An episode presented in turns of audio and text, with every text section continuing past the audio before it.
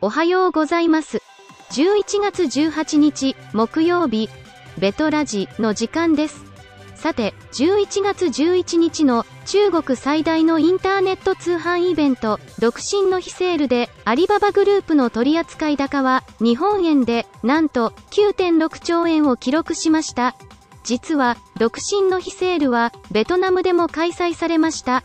今日は、ベトナムの発展するインターネット通販市場について解説します。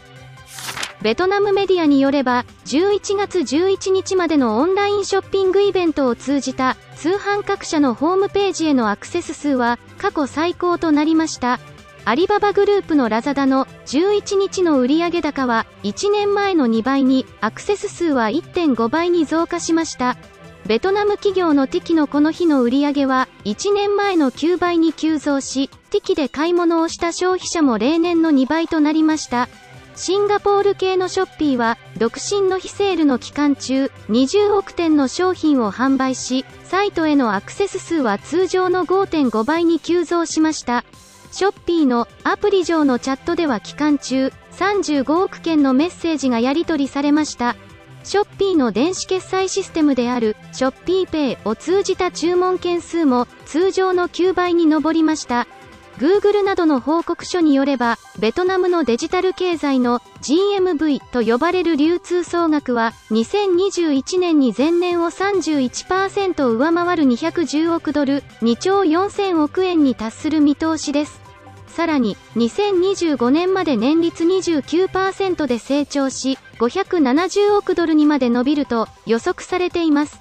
東南アジアでは、タイは2021年は、ベトナムを90億ドル上回る300億ドルですが、2025年はベトナムより低い560億ドルにとどまる見込みです。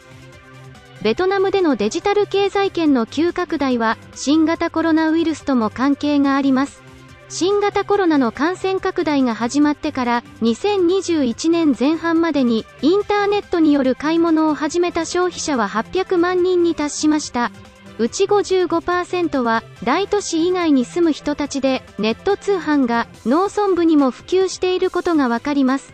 こうした傾向を踏まえ、業界の動きも活発化しております。ベトナム企業の敵は今月になって香港の保険会社 AIA などから300億円近くを調達したことが明らかになりました。ティキの評価額は巨大スタートアップ企業ユニコーンの目安とされる10億ドル。日本円で1100億円に達したとされます。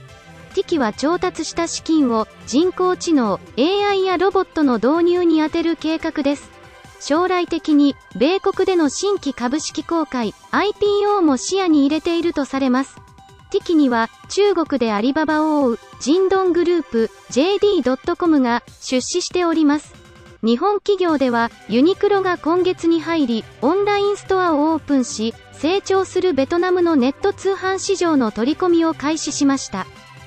本日のベトラジウィークリーは以上になります。最後まで聞いていただきありがとうございました。では来週月曜日にまたお会いしましょう。